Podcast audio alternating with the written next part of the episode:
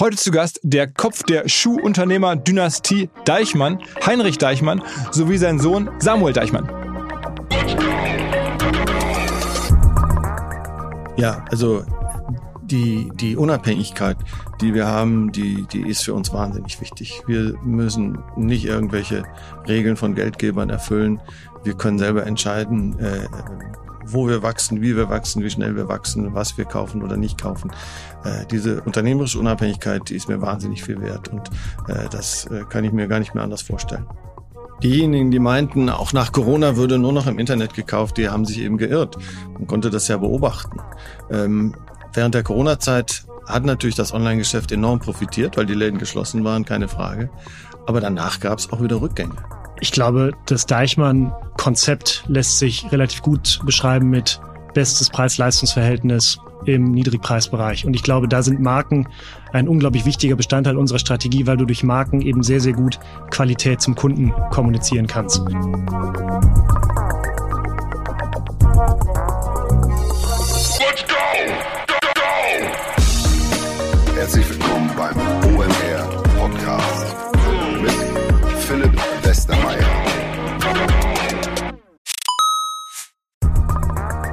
Ihr werdet euch wahrscheinlich fragen, warum unser Partner SalesViewer hier so oft im Podcast wirbt. Aber das ist relativ einfach zu erklären, denn wenn wir hier mittels Podcast Reichweite für SalesViewer erzeugen, dann besuchen natürlich auch hunderte von Menschen die Website von SalesViewer und SalesViewer kann dann mit dem eigenen Tool die Website-Besucher oder deren Firmen vor allen Dingen mit Klarnamen entschlüsseln. Also Podcast-Werbung führt zwangsläufig zu immer mehr Website-Besuchern und Website-Besucher lassen sich in Firmen-Klarnamen von SalesViewer entschlüsseln und zu neuen B2B-Kunden machen. Und natürlich auch wir bei OMR sind sehr zufrieden mit SalesViewer nicht nur als Kunde, sondern auch als Partner. Wir setzen deren Tool ebenfalls ein zur eigenen B2B-Lead-Generierung und entschlüsseln damit die Website-Besucher von OMR, OMR Reviews oder anderen Tochterfirmen. Man sieht einfach, wer eure Webseiten besucht hat und wofür sich potenzielle Kunden interessiert haben. Neben uns, also OMR, sitzen aber auch noch deutlich größere Firmen wie Stepstone, Avato Systems, Sport5, Talon One oder die Vodafone-Tochter Grand Centrix bereits auf SalesViewer und generieren damit täglich neue B2B-Leads. SalesViewer ist bekanntlich auf unserem hauseigenen Software-Bewertungsportal OMR Reviews das bestbewertete Tool in gleich drei Kategorien und kann jederzeit kostenlos getestet werden. Wer also sehen möchte, wer auf der eigenen Website drauf war und diese Person dann am besten zu Kunden verwandeln möchte, der kann das alles kostenlos ausprobieren. salesviewer.com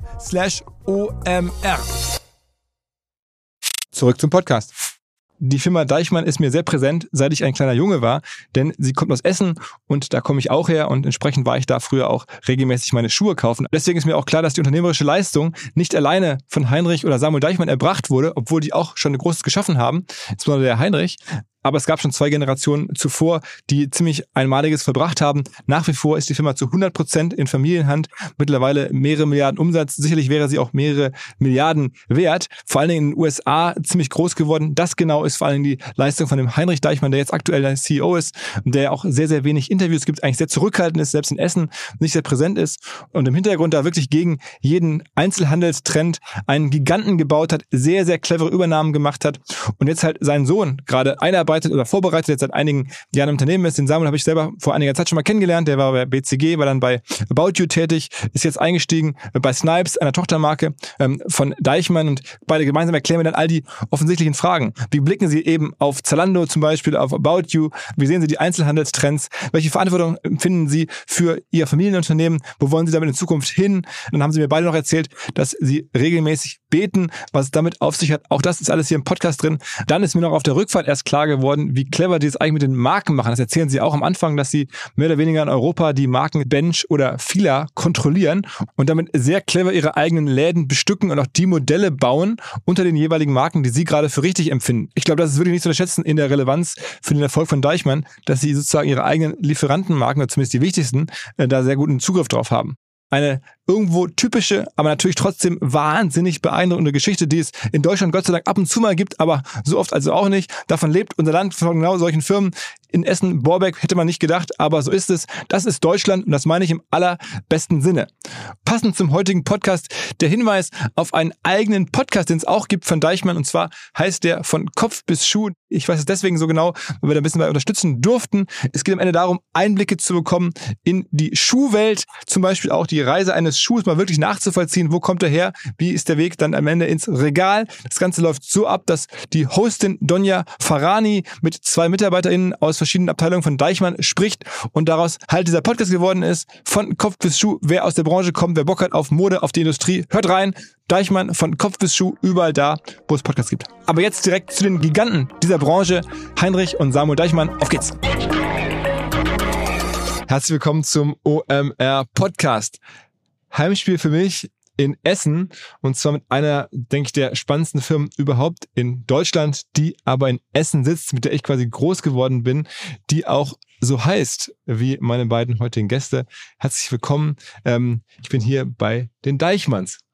Moin Philipp, schön, dass du da bist. Hallo Philipp, schön, dass du hier bist. Ähm, erzähl mal so ein bisschen die Geschichte ähm, von Deichmann. Ich kenne sie ganz gut, aber ist ja schon jetzt über 100 Jahre alt, ne? Ja, unweit von hier, Kilometer vielleicht weg, hat mein Großvater 1913 seinen ersten Schuhmacherladen eröffnet. Und ähm, daraus ist dann eine Einzelhandelskette erst im Ruhrgebiet geworden, dann in ganz Deutschland dann in Europa und mittlerweile äh, in der ganzen Welt.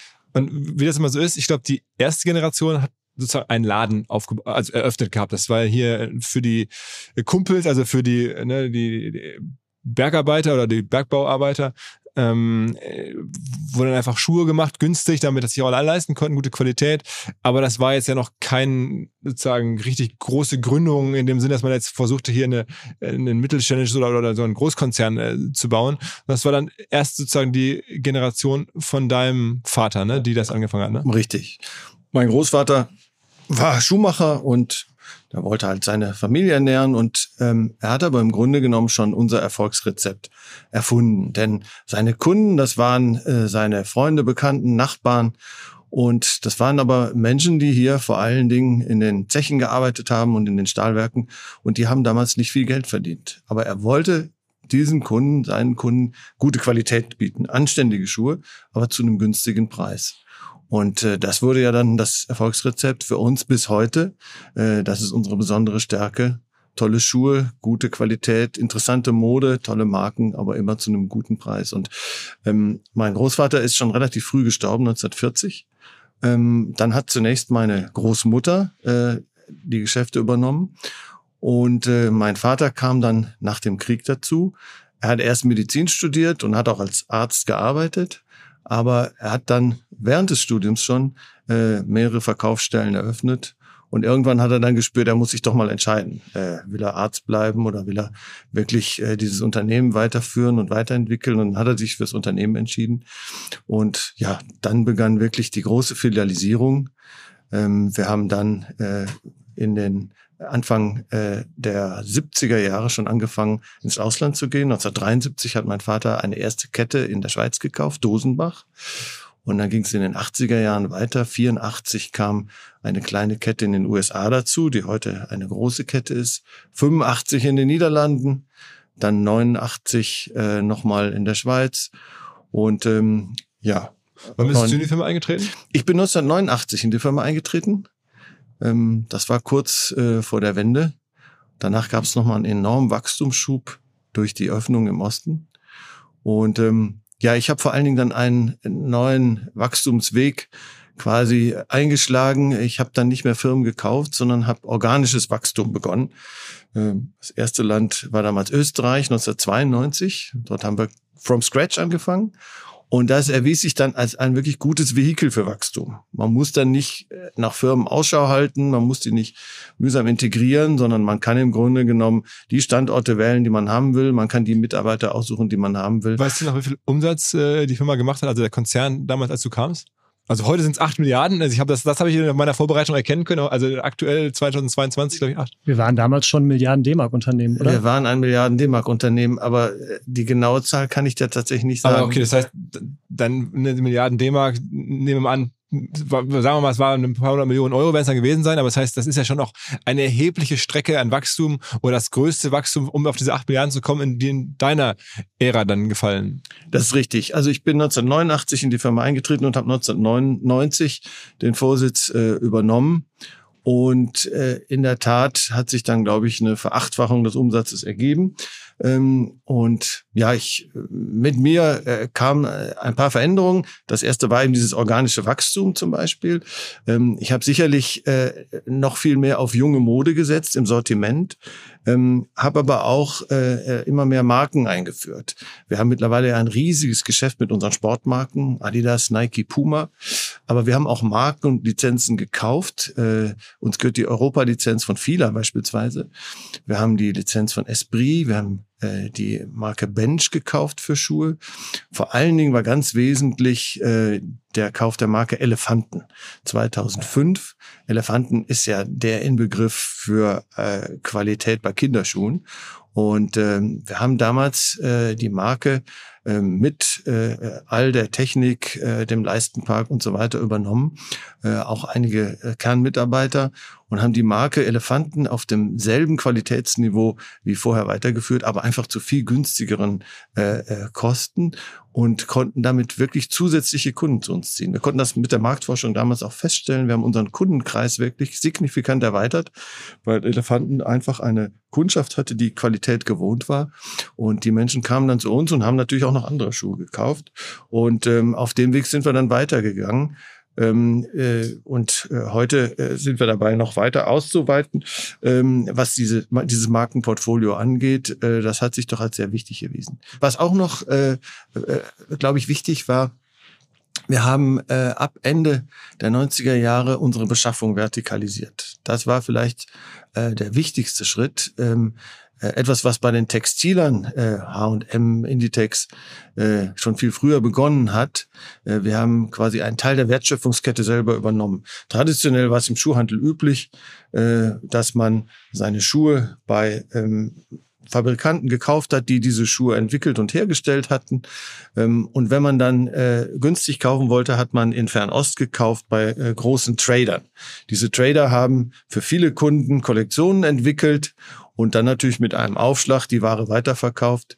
Ähm, und wir haben diesen Teil der Wertschöpfung selber übernommen. Das heißt, wir haben eigene Designer eingestellt, eigene Leinbilder, eigene Techniker und haben dann dort, äh, wo man gute Qualität günstig herstellen kann, quasi unsere Kollektion entwickelt.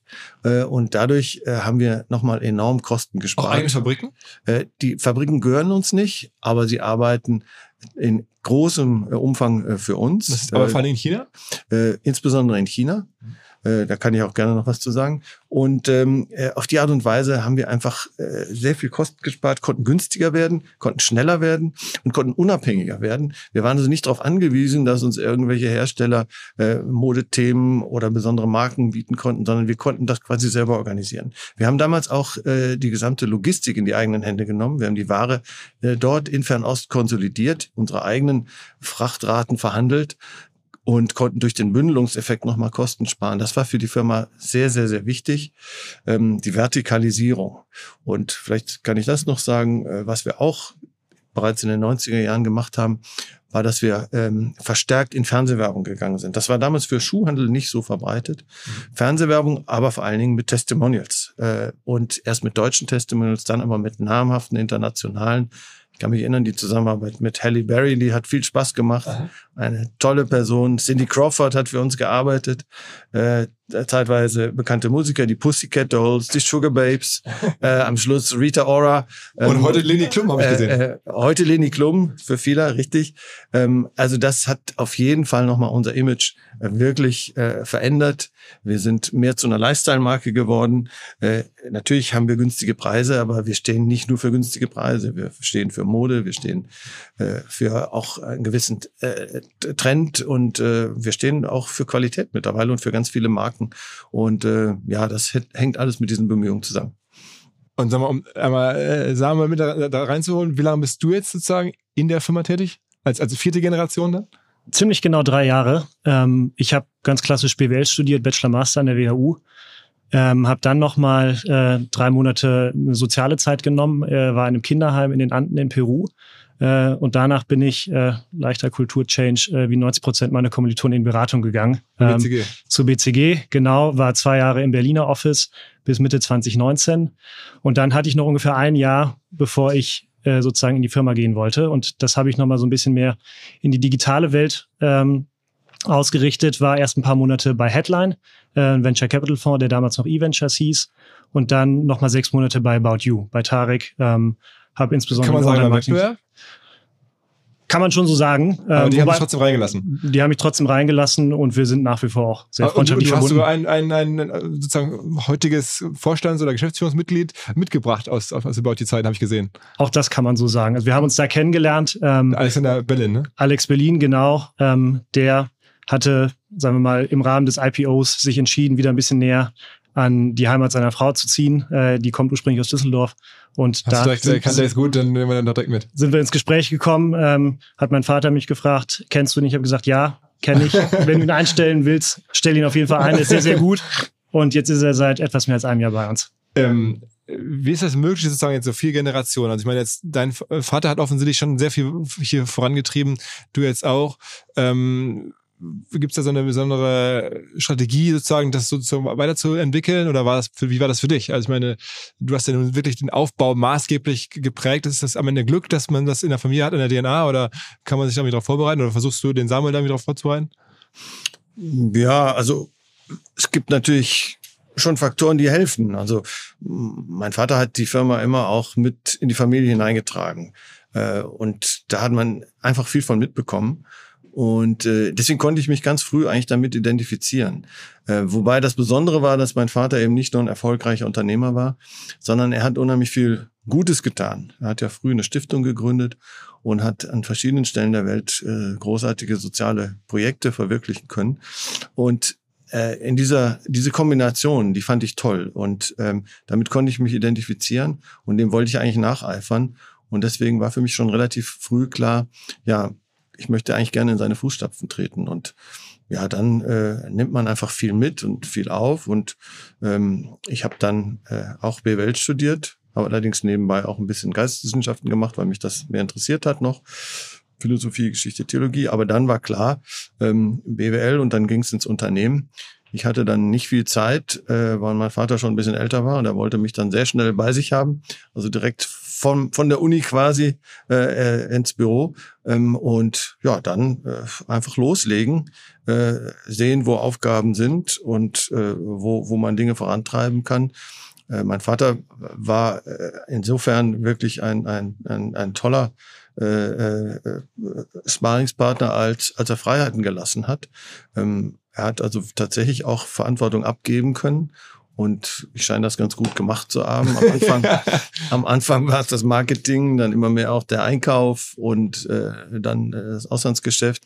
Und auf die Art und Weise ähm, ja, ist man immer mehr äh, in die Aufgabe hineingewachsen. Und 1999 bin ich dann äh, irgendwann mal zu meinem Vater gegangen und habe gesagt, und das ist, also, das kann ich ruhig sagen, das ist, ist nicht, nicht neu. Habe dann zu ihm gesagt, hör mal, lieber Vater, ich habe irgendwie doch das Gefühl, dass ich doch jetzt die Firma ziemlich äh, äh so steuere und operativ leite, wollen wir das nicht auch mal so nennen. Und dann äh, hat er nachgedacht und äh, natürlich ist das für den Gründer, also den jedenfalls den wesentlichen Spiritus Rector, das kannst du nicht so einfach, aber am nächsten Tag wurde ich dann der Vorsitzende der Geschäftsführung und dann war der Führungswechsel quasi auch, auch amtlich.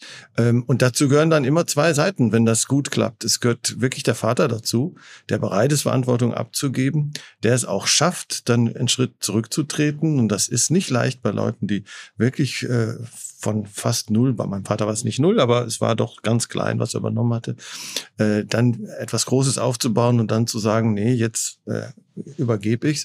Das ist psychologisch nicht einfach. Das hat er toll hingekriegt, weil für ihn immer die Firma im Vordergrund gestanden hat. Für ihn war wichtig, dass es der Firma gut geht. Und als er dann gesehen hat, dass ich das wohl ganz gut mache und auch Dinge anders mache und nach vorne treibe, dann hat er schon erkannt, das ist jetzt richtig. Und äh, auch wenn es dann persönlich nicht immer leicht gewesen ist, er hatte den Schritt gemacht. Und ja, wie gesagt, äh, mir hat das Freude gemacht. Ich konnte Dinge bewegen, ich konnte Dinge nach vorne bringen. Was gibt ein paar und Rezepte, habe ich das Gefühl, die bis heute gelten. Also zum Beispiel die Firma ist 100 Prozent in Familienhand, aber man würde es ja nicht meinen. Also so eine große, ich glaube 45.000 Mitarbeiter, äh, Mitarbeiterinnen, ähm, 8 Milliarden Umsatz haben wir schon gesagt, sehr viele Zukäufe gemacht, aber das macht ihr alles in Familienhand. Ist das auch so ein, so ein Mantra, was heißt, das muss über Generationen so bleiben, das soll auch so sein? Ja, also die, die Unabhängigkeit, die wir haben, die, die ist für uns wahnsinnig wichtig. Wir müssen nicht irgendwelche Regeln von Geldgebern erfüllen. Wir können selber entscheiden, äh, wo wir wachsen, wie wir wachsen, wie schnell wir wachsen, was wir kaufen oder nicht kaufen. Äh, diese unternehmerische Unabhängigkeit, die ist mir wahnsinnig viel wert und äh, das äh, kann ich mir gar nicht mehr anders vorstellen. Und gab es nie die Überlegung, das irgendwie mal zu verändern. Und das ist also schon ein bisschen so Familiengesetz, kann man sagen. 100 Prozent. Also ich kann das genauso wiedergeben. Ähm, diese Eigenständigkeit möchten wir uns beibehalten. Und auch dieser Spirit, dass wir ein Familienunternehmen sind und die Menschen, die bei uns, mit uns arbeiten, das auch wirklich merken, weil wir ja als Unternehmen auch sehr präsent sind. Also ich glaube, das ist etwas, das ist uns beiden sehr, sehr wichtig. Habt ihr denn nicht auch in den letzten Jahren manchmal ein bisschen Sorge gehabt ums Geschäftsmodell? Also man, ich, ihr baut jetzt noch, habe ich gelesen, aktuell, ich glaube 200 Filialen wollt ihr irgendwie in diesem Jahr eröffnen. Und man denkt ja, okay, äh, alles geht ins Internet und, und die bauen da jetzt Filialen ohne Ende und ihr habt schon irgendwie tausende von wie viele Filialen habt ihr genau? Wir haben in Summe äh, 4600. Also nicht gerade wenig. Man ist das schon sozusagen, würde man jetzt in der Fachsprache sagen, exposed und jetzt macht man noch weiter. Warum habt ihr diesen krassen Glauben, dass das zum Beispiel äh, das Erfolgsrezept ist, auch in Zukunft stationäre Filialen zu haben? Weil das Geschäft einfach dafür spricht. Ähm, diejenigen, die meinten, auch nach Corona würde nur noch im Internet gekauft, die haben sich eben geirrt. Man konnte das ja beobachten. Ähm, während der Corona-Zeit hat natürlich das Online-Geschäft enorm profitiert, weil die Läden geschlossen waren, keine Frage. Aber danach gab es auch wieder Rückgänge. Wir haben das erlebt. Ähm, auch wir haben online einen gewissen Sprung gemacht äh, in den Corona-Jahren. Aber äh, wie bei allen ist das Online-Geschäft dann auch erstmal wieder leicht zurückgegangen im letzten Jahr. Und unsere Läden haben, äh, äh sind enorm stark zurückgekommen. Wir haben äh, im letzten Jahr Umsätze gemacht, die über den in 2019 lagen. Ähm, und äh, ich hatte wirklich das Gefühl, und das hatte ich eigentlich, die Ahnung hatte ich immer schon, dass wenn die Menschen so lange quasi eingesperrt waren äh, und äh, viele soziale Kontakte nicht mehr wahrnehmen konnten, dann haben sie auch das Bedürfnis, mal wieder in die Läden zu gehen. Ware anzufassen, äh, mit Menschen zu sprechen. Einkaufen ist ja auch ein, ein wirklich ein, ein, schönes Erlebnis. Das ist ja, erfüllt ja auch irgendwie einen, einen, psychosozialen Sinn. Und dass man einfach nur noch auf der, auf der Couch sitzt, wenn man einkauft, das erfüllt nicht alle Bedürfnisse, die die aber, Menschen haben. Aber die Frage ist ja auch, also jetzt unabhängig von Corona, hat man das alleine in der Hand? Weil wenn man selber angewiesen ist auf sozusagen Innenstädte und das, das Leben, dass Menschen in Innenstädte gehen, und wir reden jetzt ja nicht nur von Hamburg und Berlin, sondern wenn man 4000 Filialen hat, dann ist es ja auch klar, die sind auch in irgendwelchen kleineren Städten oder, oder Örtchen, äh, müssen die ja sein, weil so viele Großstädte gibt's ja gar nicht. Ähm, und da ist man dann ja nicht mehr sozusagen in der Lage, selber sozusagen vielleicht die Trends so äh, mitzuentwickeln, sondern da, da ist man auf so Mega-Entwicklung angewiesen und die heißen dann vielleicht einfach, es, es gibt da keine anderen Läden mehr und dann bringt auch für euch dann am Ende nichts. Wäre meine Sorge jetzt. Ich glaube, was da für uns momentan noch sehr positiv als Faktor reinkommt, ist, dass wir eben ganz häufig, insbesondere in Deutschland, in Lagen sind, die trafficseitig gar nicht so viel verloren haben in der letzten Zeit. Wir haben beispielsweise mehr als 600 Läden, die in sogenannten Fachmarktzentren sind.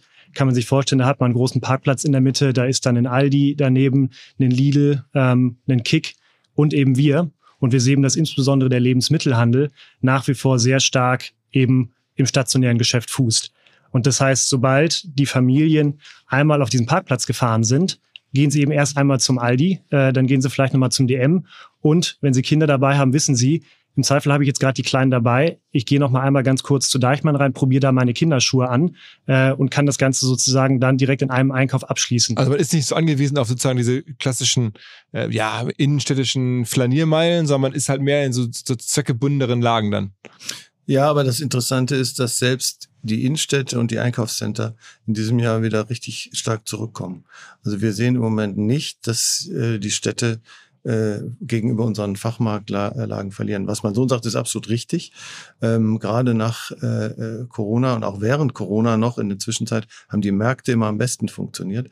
Aber wir sehen, dass die, zumindest bei uns, dass die Frequenzen in den Innenstädten und auch in den Einkaufszentren wieder, wieder zurück. Ihr messt auch die Frequenzen. Ihr guckt ja auch, wie viele Leute laufen rein und wie viele Leute kaufen. Selbstverständlich. Selbstverständlich. Und aber es, es gibt ja schon auch Leerstand, hat man das Gefühl. Also in, in Hamburg, ich war selbst in, selbst in Hamburg, da wenn ich aber die Mönckebergstraße laufe, gibt es erstaunlich, da auf einmal Ladenlokale nicht, die nicht äh, bevölkert sind. Ich glaube, dass wir für viele Kunden auch eine Destination sind, muss man sagen.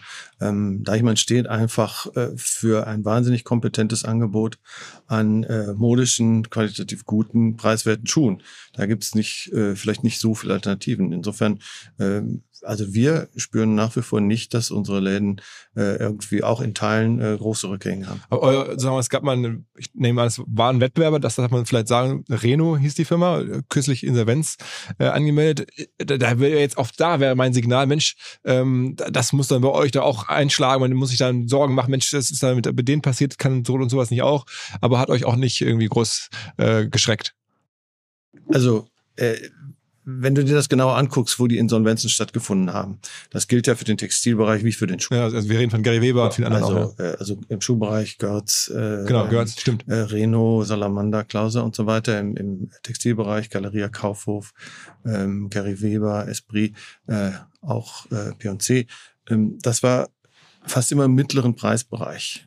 Und es war häufig auch bei äh, vielleicht Firmen, die kein so ganz klares Profil hatten ähm, und wo jetzt natürlich die Aneinanderreihung von Krisen irgendwann mal wirklich zu viel waren. Äh, ich meine, was der Einzelhandel, der Modeeinzelhandel in den letzten Jahren erlebt hat, das hat es ja seit dem Krieg so nicht gegeben. Wir hatten zunächst mal Corona, was ja an sich schon durch die Schließung äh, fast existenzbedrohlich äh, war für viele. Dann kam äh, danach die Lieferkettendisruption, Disruption, die waren kamen ja teilweise viel zu spät. Äh, Saisons wurden verpasst, dadurch gab es auch in, enorme Überbestände und jetzt kam eben diese Inflation. Und gerade die Inflation führt eben bei den Menschen dazu, dass sie noch preisorientierter werden. Ähm, man kauft, man guckt noch mal genauer hin und man möchte wirklich das beste Preis-Leistungs-Verhältnis. Davon profitieren wir in gewissem Umfang. Wir sehen das auch im Lebensmittelhandel. Die Eigenmarken äh, kriegen einen Zulauf und die Discounter haben generell wieder mehr Zulauf im Lebensmittelhandel. Und das ist eine Bewegung, die spürt die preisliche Mitte äh, natürlich äh, stärker äh, als wir. Vielleicht nur noch einmal kurz, um das zu ergänzen wir sehen nach wie vor, dass das stationäre Geschäft unser starkes Standbein ist. Aber natürlich wollen wir auch in Online äh, investieren und online auch wachsen. Wir sind tatsächlich erst vor zwei Wochen äh, mit unserer neuen Omnichannel-Plattform live gegangen in Tschechien und in der Slowakei. Wir hatten äh, als Background ein altes Legacy-System, was wir ein Stück weit auch selbst entwickelt haben und wo wir irgendwann den Entschluss gefasst haben, wir schaffen es nicht mehr, dieses System kosteneffizient und in der nötigen Zeit äh, in die Zukunft äh, zu bewegen. Deswegen haben wir eine Partnerschaft mit About You gemacht, äh, sind jetzt auf der Scale-Plattform und haben es jetzt tatsächlich innerhalb von sechs Monaten geschafft, einen komplett neuen Online-Shop quasi from scratch aufzubauen. Aber ihr habt das ja mal, ich glaube, elf oder zwölf verschiedene Online-Shops oder so? Oder wir haben in Summe in der Gruppe mehr als 40 Online-Shops. Oder so, ja. Und die werden jetzt in den kommenden Jahren alle auf die Scale-Plattform überführt. Aber unter verschiedensten Namen dann? Unter verschiedensten mhm. Bannern. Also das ist Snipes, das ist Onigo, ähm, MyShoes. Und das sind jetzt alles unterschiedliche Konzepte, die wir eben Schritt für Schritt gemeinsam mit Scale äh, modernisieren werden. Und wir glauben, dass wenn wir zum einen die Plattform, äh, sagen wir mal, sauber hingestellt haben, äh, wir eigentlich auch sehr gut ausgerüstet sind, um am Ende das äh, Geschäftsmodell zu betreiben, was zum Erfolg führen wird. Und das ist eben Omnichannel. Das ist die Vernetzung des Stationären mit dem Online-Geschäfts, dass die beiden Kanäle eben nicht separat voneinander agieren, sondern dass man positive Effekte wie beispielsweise Click and Collect, wie Buy Online, Return in Store ähm, eben dem Kunden anbieten kann und das am Ende ein Service ist, den viele Pure Player eben nicht wann anbieten ist es fertig? Also wann kann man sozusagen wirklich ein perfektes äh, Click and Collect bei euch äh, dann erleben? Click and Collect funktioniert schon ähm, in allen Deichmann-Ländern und ähm, die äh, Plattform werden wir im Laufe der nächsten Jahre komplett aktuell, fertig haben. Äh, habe ich, meine ich, recherchiert zu haben, dass so 10% ist aktuell euer Online-Anteil, der Rest ist, ist offline nach wie vor, ne? Ja, also ich bin froh, dass mein Sohn das äh, jetzt gesagt hat. Äh, wir nehmen natürlich auch das Online-Geschäft wahnsinnig ernst. Und bei uns sind die 10% immerhin rund 800 Millionen. Also wir machen 800 Millionen äh, Online-Umsatz. Das ist ja auch keine ganz kleine Größe. Kann man und, so sagen, ja. Und, äh, und wir wachsen online. Wir wachsen äh, online in diesem Jahr erheblich stärker äh, gegen den Markt. Äh, der Markt hat ja nach wie vor Probleme, äh, das, das wisst ihr ja sicher. Ähm, und äh, ich bin froh, wir gewinnen Marktanteile ähm, und wir haben ein Riesenpotenzial. Und, äh, wer, ist, wer, ist, wer ist denn eigentlich generell euer größter Wettbewerber, wenn man mal so drauf guckt? Wen, welche Firma ist denn so da, wo ihr in Summe am meisten hinguckt? Ich glaube, den einen großen Wettbewerber gibt es nicht. Es gibt verschiedene Firmen, die wir sehr, sehr ernst nehmen. Das ist zum einen Amazon. Amazon hat tatsächlich in Deutschland mittlerweile einen Umsatz mit Schuhen, der liegt wahrscheinlich so bei ungefähr einer Milliarde Euro. Ähm, dann sind die. Nur in Deutschland. Nur in Deutschland. Das heißt, ihr seid in Deutschland, glaube ich, zwei Milliarden oder sowas, ne? Korrekt. Also euer Auslandsanteil ist schon sehr groß. Ist, Amazon ist in Deutschland halb so groß wie ihr geworden, okay? Richtig. Dann gibt's natürlich die vertikalen Textilanbieter, H&M, Zara, die Schuhe für sich als wirklich sehr spannendes Accessoire entdeckt haben und insbesondere online auch ein sehr breites Angebot fahren. Ähm, und Decathlon nehmen wir auch sehr, sehr ernst, weil wir haben unseren Sportanteil natürlich in den letzten Jahren äh, sehr stark vergrößert. Ähm, und Decathlon ist im Sport und im Preiseinstieg wirklich ein sehr, sehr starkes Unternehmen. Ähm, Französische Firma, ne? Französische Firma, genau. Ist ja erstaunlich, also wie groß der Markt generell ist, wie viele Firmen und Milliarden da reinpassen. Also eine Milliarde Amazon, zwei Milliarden von euch, dann noch. Wie viele Schuhe kauft ihr der Mensch im Jahr? Also in Deutschland liegt die Zahl so bei rund äh, vier Paar. Vier Paar, okay. Das heißt, dann hat man, der Warenkorb ist dann wahrscheinlich so, weil nicht bei euch, was ist euer durchschnittlicher Warenkorb so bei so Schuhen? 50 Euro? 40 Euro? Liege ich da falsch? Mehr? 80? Biss, bisschen mehr mittlerweile als 50 Euro, ne? Ja, das sind so Sachen. Äh, so ganz gerne sagen wir das nicht. ich sag mal unseren Durchschnittspreis. Unser Durchschnittspreis liegt bei rund äh, 25 Euro. Okay. Durchschnittspreis pro Paar. Und welche Rolle spielt Zalando? Zalando spielt natürlich eine Rolle, ist ganz klar. Äh, wir haben ja Kunden, die im Grunde genommen so dem soziodemografischen Querschnitt der Bevölkerung entsprechen. Und da sind natürlich auch äh, viele Kunden dabei, die auch bei Zalando kaufen. Die kaufen bei uns und bei Zalando. Das ist ganz klar. Zalando ist von daher auch ein Mitbewerber. Die sind überwiegend preislich über uns angesiedelt, aber äh, unsere Kunden, äh, Teil unserer Kunden kauft auch bei Zalando. Keine Frage. Und insofern nehmen wir die auch sehr, sehr ernst. Äh, und die machen es gut. Erinnerst du dich noch daran, als das gegründet wurde? Weil ich meine, ich, ich meine, dass es damals so auch gebaut wurde, um es dann zu verkaufen. Das war ja so Rocket Internet damals die Zeit, man gründet eine Firma und will sie dann schnell irgendwie verkaufen. Und ich vermute fast, damals wurde auch ein bisschen spekuliert, Mensch, so Deichmann und so, die werden dann immer zuschlagen oder Otto vielleicht, aber auch Deichmann. Aber also erinnerst du dich an die Zeiten? Ja, selbstverständlich. Natürlich. Ähm wir waren tatsächlich online äh, noch ein bisschen früher. Wir haben 2000 schon den ersten Online-Shop äh, eröffnet haben aber dann sehr schnell erkannt, dass wenn man konventionell finanziert, in dem Sinne, man gibt das aus, was man verdient, äh, dass dann ein Omnichannel-Modell sicher das Richtigere ist. Ähm, das Zalando-Modell äh, basierte ja auf dem Prinzip Hoffnung. Man hat im Grunde genommen äh, sich über die äh, Börse und die steigenden Börsenkurse finanziert. Ähm, das hat es ja bis dahin so nicht gegeben und es war natürlich auch in einem Umfeld von ganz niedrigen Zinsen möglich. Äh, heute äh, wäre das sicher so auch ein bisschen schwieriger, muss man sagen. Ähm, aber mittlerweile äh, hat Zalando äh, seine Position gefestigt. Äh, man verdient auch Geld, wenn auch ein bisschen weniger. Ähm, und insofern äh, geht man geht, geht man jetzt seinen Weg. Nein, aber wir wir wir sind halt immer sehr sehr konzentriert gewesen auf das, was wir tun. Und wir haben unser Ziel war es, Deichmann einfach noch weiter wachsen zu lassen, international und dann eben seit 2011 Snipes. Darüber haben wir noch gar nicht gesprochen. Genau, da kommen wir noch zu der ganzen Akquisition. Aber noch einmal zu Zalando zurück, weil ich finde das, also man, man, ich stelle mir zumindest so vor, dass man schon ab und zu mal unruhig schläft und sich fragt, kann ich meine Philosophie des 100% Family-Owned hier durchziehen? Man sieht ja auch, die haben jetzt auch mittlerweile, sind die knapp bei 10 Milliarden Umsatz, also sind in eure Größenordnung reingewachsen, ähm, sehr schnell. Äh, macht man sich ja nicht Sorgen, ob das vielleicht nicht doch der richtige Weg gewesen wäre, den die da gegangen sind, also anders zu finanzieren zum Beispiel? Ich glaube, das letzte Jahr, was unser Rekordjahr war, hat uns gezeigt, dass wir auf unserem Weg zumindest nicht ganz falsch gelegen haben. Ähm, und ich glaube, wir sehen Zalando äh, als jemanden, den wir sehr, sehr ernst nehmen, aber auch als jemanden, von dem wir uns natürlich das abschauen, was für uns Sinn ergibt. Ich glaube, gerade das Thema, wie nutzt man Kundendaten, und wie steuert man entsprechend auch beispielsweise sein Marketing äh, gemäß dieser Kundendaten gut aus. Das ist etwas, das haben wir bei Zalando gesehen, das haben wir bei About You sehr stark gesehen und das adaptieren wir jetzt eben auch ein Stück weit in unsere eigene Marketingsteuerung. Aber ich glaube, der Kern unseres Geschäftsmodells, gute Schuhe mit einer guten Qualität zum bestmöglichen Preis, ich glaube, dieses Versprechen allein ist für den Kunden aktuell noch so gut und so attraktiv, ähm, dass wir jetzt zumindest keine fundamentale Strategieänderung vornehmen müssen. Kleiner Hinweis für die neuen Ziele. und zwar Pipedrive. Kennen wir bei OMR auch sehr gut. Das CRM-System insbesondere für die Förderung des Wachstums kleinerer Firmen. Pipedrive ermöglicht es ganz einfach den Überblick zu behalten über Vertriebsaktivitäten, Gespräche, Abschlüsse. Man verpasst keine Nachfassaktion. Pipedrive ist vor allen Dingen einfach zu bedienen, vollständig anpassbar auf die jeweilige Firma, auf die jeweiligen Teams und erstellt sehr hübsche visuelle Berichte. Darüber hinaus gibt es zahlreiche smarte Automatisierungen.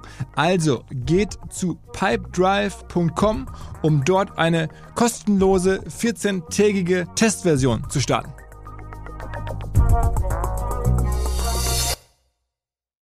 Zurück zum Podcast.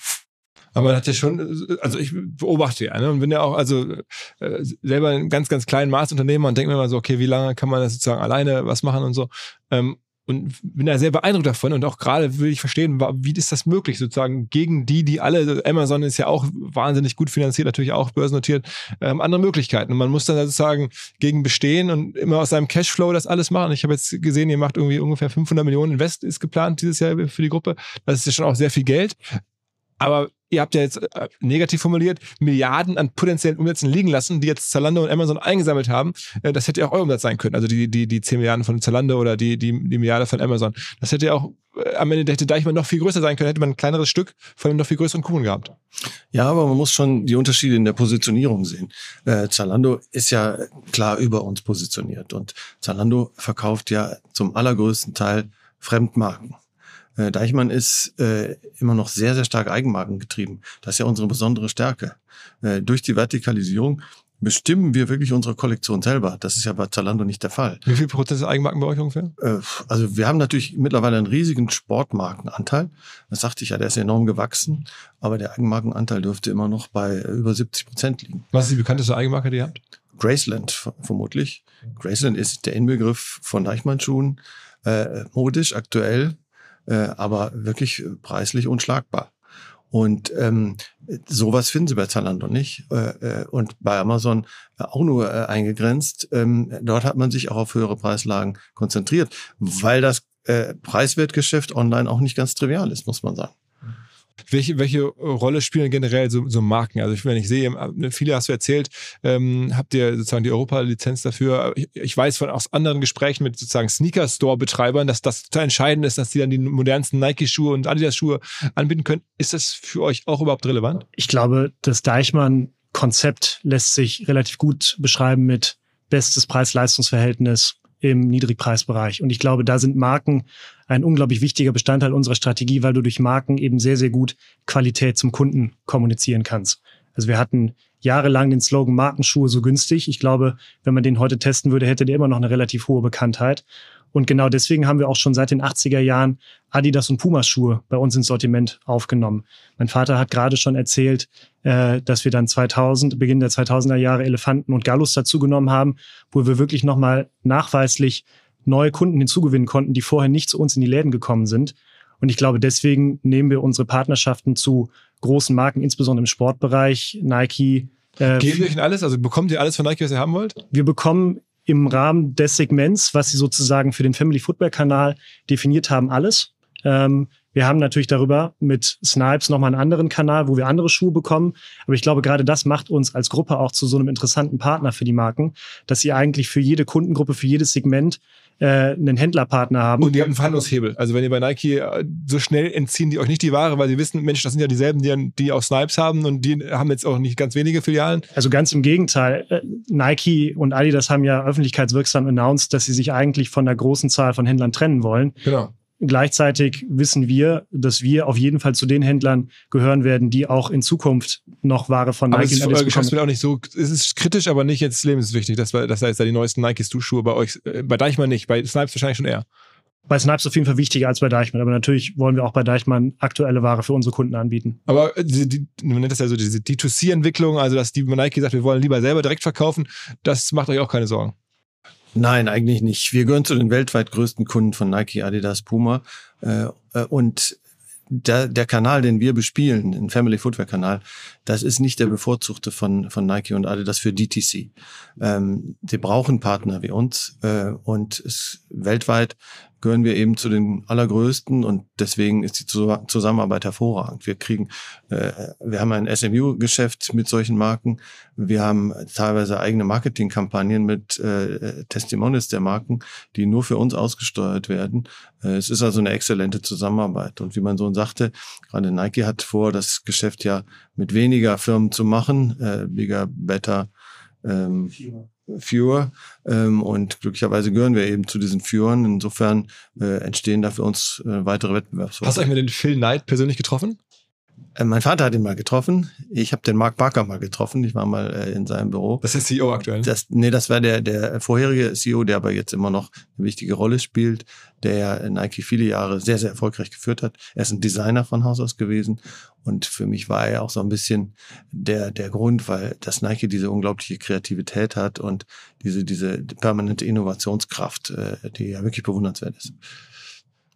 Wie kam das denn zu der Snipes-Akquisition? Ich meine, das ist, du hast ja viele Akquisitionen jetzt irgendwie erlebt oder auch selber gemacht. War, war Snipes die größte? Ähm, äh, nein, das kann man nicht sagen. Ähm, zunächst mal stehe ich ja vor allen Dingen auch für organische Expansion, wie ich das mhm. vorhin gesagt mhm. habe. Äh, wir sind ja nach 92, nach diesem Erfolg in Österreich, äh, sind wir äh, in Osteuropa, Mitteleuropa, Südeuropa äh, überall äh, organisch gewachsen und haben eigene Firmen gegründet und eigene äh, Ketten ausgerollt. Das war super.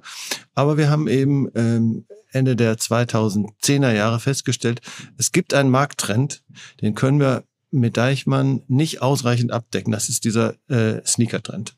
Ähm, das Sneaker-Geschäft wurde äh, immer größer und es spielte sich auch in Preislagen ab, die teilweise von Deichmann dann nicht mehr äh, äh, abzudecken waren. Und das war der äh, Anlass, dass wir uns mal umgeguckt haben. Äh, wen gibt es? Äh, wer macht das? Wer macht das gut? Und auf wen könnte man setzen, um da mitzuspielen? Und äh, dann habe ich mir in Deutschland verschiedene Ketten angeguckt und bin am Ende bei Snipes gelandet. Fand die richtig gut, fand die toll und fand die Voraussetzungen prima. Snipes hatte damals äh, 35 Läden in Deutschland, zwei in Österreich. Das war noch eine überschaubare äh, Einheit. Und von daher war das jetzt auch finanziell keine Riesenakquisition. Aber hat sich sehr, sehr, sehr gelohnt. Aber es hat sich wahnsinnig gut entwickelt. Äh, wir haben äh, mittlerweile 700 äh, Läden. wir werden dieses Jahr rund zwei Milliarden Umsatz machen mit Snipes. Ähm, wir haben allerdings dann sehr stark akquiriert, gerade in den letzten zwei Jahren. Wir haben in den, Auch in USA, ne? Wir haben in den USA drei Ketten gekauft und da war eine sehr, sehr große Akquisition dabei, Jimmy Jazz. Ähm, wir haben auch in Europa akquiriert, in Polen und in Kroatien. Und äh, ja, wir sind jetzt weltweit die Nummer drei äh, von diesen Sneakerketten. Wer ist, wer ist davor Footlocker, wer noch? JD. JD Sports aus UK. Aber es ist jetzt wirklich ganz klar das zweite Standbein bei uns in der Unternehmensgruppe.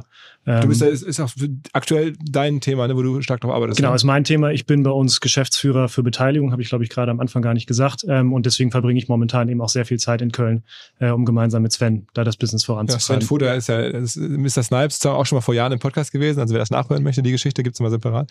Ähm, und ihr habt dann auch keine Angst, sozusagen in die USA zu gehen. Da ähm, äh, es ist ja schon sozusagen ein anderer Markt und wahnsinnig groß und wahnsinnig teuer. Und auch da wieder, wenn man sozusagen aus eigenen Mitteln angreift, dann USA ist schon, äh, schon ein mutiger Move. Ich glaube, gerade für Snipes ist es tatsächlich aber auch der sinnvolle nächste Schritt, weil wir sind davon überzeugt, dass Snipes ein Konzept ist, was wirklich globales Potenzial hat.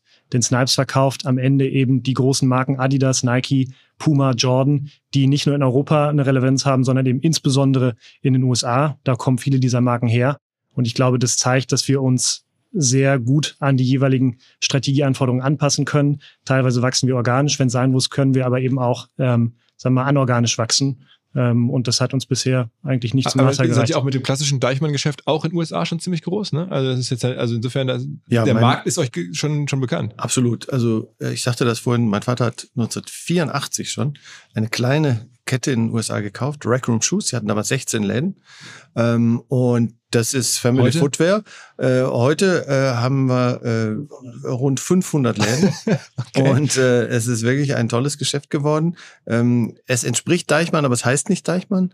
Und das Sortiment ist ein anderes. Der amerikanische Markt ist ja wirklich ganz anders. Die Marken haben da eine noch größere Bedeutung. Auch die Sportmarken sind noch mal wichtiger als hier. Und äh, aber ansonsten ist das Prinzip ist ganz ähnlich. Wir wollen dort auch tolle Schuhe tolle Marken äh, anbieten, aber zu einem äh, möglichst günstigen Preis. Und das hat uns auch da sehr erfolgreich gemacht. Und sozusagen eure vertikale Einkauf, der wird dann auch für Snipes mittlerweile oder, oder für diese äh, US-Ableger auch gemacht. Also das heißt, ihr kauft dann zentral in China ein, das wird dann nach Deutschland. Also Snipes hat einen komplett eigenen Einkauf und da gibt's wenig Überschneidung, weil äh, Snipes Sortiment ist ja völlig anders. Also sehr, sehr jung, sehr, sehr zugespitzt. Vor allen Dingen, äh, der Markenanteil ist ja viel, viel größer. Äh, Snipes muss wirklich diese ikonischen Modelle von Nike, Adidas, Puma und so weiter haben. Dazu gibt's auch ein Eigenmarkenprogramm, äh, das vor allen Dingen auch im Textilbereich wichtig ist. Aber das ist sehr, sehr eigenständig. Da, da äh, trägt Deichmann nichts zu bei. Okay. Ihr habt immerhin äh, Karl Kenai gerettet. Also diese legendäre äh, Modemarke, ähm, die wird es, glaube ich, ohne, ohne Snipes auch nicht mehr geben, ne? Das kann man so sagen, definitiv. Ihr könnt ja schon auch wirklich Marken machen oder, oder, oder auch sozusagen Lieferanten groß machen oder, oder im Zweifel sogar das, das Überleben retten. Das ist die große Stärke von Snipes. Marken, die, sagen wir mal, tief in der urbanen Hip-Hop-Streetwear-Kultur verankert sind, äh, klein auf zu übernehmen und dann eben groß zu machen. Und da ist Carl Kenai das beste Beispiel für, äh, wo wir jetzt vor kurzem auch eine Footwear-Kollektion gelauncht haben, die aus dem Stand hinweg äh, super Umsätze gemacht hat. Haben denn manche Marken, ähm, sagen wir mit dem klassischen Deichmann, äh, Berührungsängste und sagen, das ist mir jetzt zu mainstreamig, da, da will ich nicht rein, weil das auch dann so, so, zu günstig rüberkommt oder so? Also gibt es auch da Negativ-Feedbacks äh, von, von Markenpartnern? Also in den letzten Jahren äh, gab es immer mehr Zuspruch, muss ich sagen, äh, weil Deichmann ja sich in den 20 Jahren, in den letzten 20 Jahren enorm verändert hat. Wie gesagt, wir sind viel lifestyleiger geworden. Äh, wenn man sich heute unsere Läden anguckt, äh, auch unseren Online-Shop, äh, wir kommen sehr, sehr modern daher äh, und sehen modisch modern aus. Ähm, die Farben, die Beleuchtung in den Läden, das alles hat sich enorm gewandelt.